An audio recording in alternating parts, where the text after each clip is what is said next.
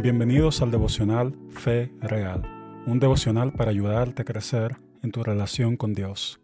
Yo soy Mario J. Jiménez, este es el episodio 16 y vamos a leer el Salmo 15 en la nueva Biblia Las Américas. Pero antes vamos a orar. Padre Celestial, te damos gracias por tu palabra maravillosa que nos permite conocerte, ser edificados y recibir alimento para el alma. Ayúdanos a vivir conforme a tu palabra en el día de hoy. En el nombre de Jesús. Amén. Señor, ¿quién habitará en tu tabernáculo? ¿Quién morará en tu santo monte? El que anda en integridad y obra justicia, y habla verdad en su corazón. El que no calumnia con su lengua, no hace mal a su prójimo, ni toma reproche contra su amigo en cuyos ojos el perverso es despreciado, pero honra a los que temen al Señor. El que aun jurando en perjuicio propio no cambia, el que su dinero no da a interés, ni acepta soborno contra el inocente. El que hace estas cosas permanecerá firme. Este salmo de David está titulado como El ciudadano de Sión y se refiere a esa persona con un corazón limpio y capaz de estar en la presencia de Dios. Algunos teólogos dicen que este salmo era cantado por los levitas o sacerdotes cuando entraban al templo del Señor. El santo monte de Dios es conocido como Sión, S-I-O-N. Sión es la ciudad de Dios, pero es más que una ciudad, se refiere al lugar donde Dios habita con su pueblo. El plan del Señor ha sido siempre escoger un pueblo y darle acceso a su presencia con el objetivo de bendecir al mundo a través de ese pueblo. Para eso escogió al pueblo de Israel y le dio un lugar en la tierra prometida, y ahora la iglesia, el pueblo escogido de Dios, es el templo del Dios viviente. ¿Quién puede acercarse al Señor? Aquellos que hablan verdad, pero con amor y generosidad. A veces hablamos verdad de una manera bien egoísta y con violencia para maltratar. Pero cuando hablamos la verdad con paciencia y con amabilidad, aquellos que son transparentes, honestos y fieles a su palabra, aquellos que merecen estar en el lugar especial de Dios, son personas con un carácter purificado.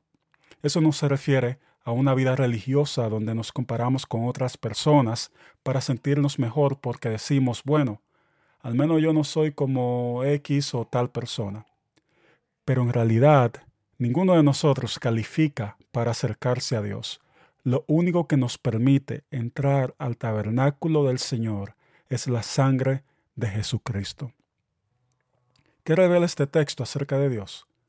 Es que Dios es el estándar de la integridad.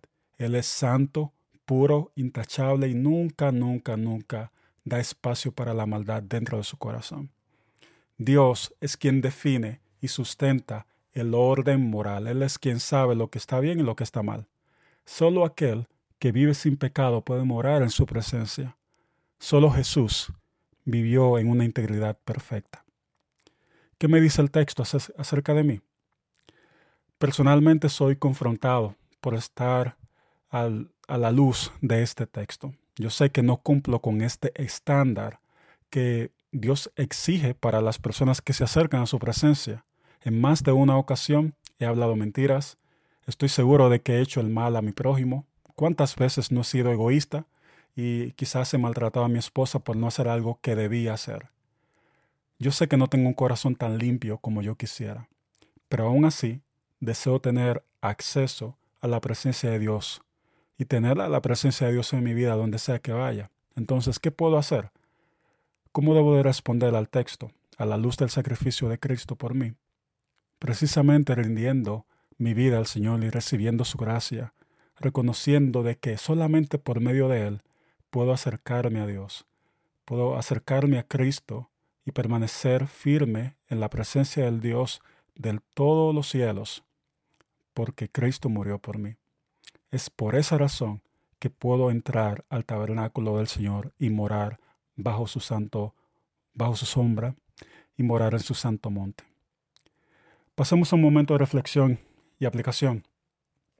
Hoy te animo a caminar en integridad, a que hables la verdad con amor, humildad, amabilidad, a que seas transparente, a que seas honesto o, o que seas honesta, a que imites el carácter de Cristo, a que examines la manera en que hablas. Algunos, ah, algunas personas hablan mucho porque son orgullosos y otros hablan muy poco por temor a ser rechazados. Algunos hablan con veneno en la lengua como si tuvieran una navaja en sus palabras y dañan la reputación de otros con chismes y comentarios malintencionados. Yo te ruego que no seas así. Le pido a Dios y quiero que hagas lo mismo, que purifique tu corazón, que purifique tus palabras, que cuando hables las personas sean edificadas, sean bendecidas, sean transformadas por un Dios que hace lo imposible, que sana corazones y que nos permite acceder a su presencia por medio del sacrificio de su propio Hijo. ¿Qué tal si oramos? Padre Celestial, gracias porque tú eres un Dios santo y accesible.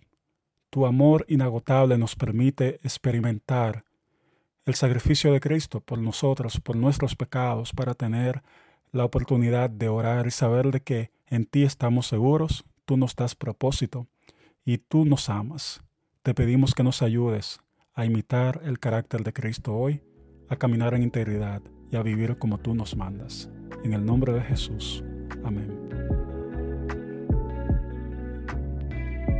Gracias por escuchar este devocional. Si ha sido de bendición para ti, te pido que lo compartas con alguien que lo necesite también, si escuchas este podcast en Apple, puedes dejarnos una reseña para que otras personas también puedan escucharlo. Si Dios lo permite, el próximo episodio sale mañana y te animo a que lo escuches. Bendiciones.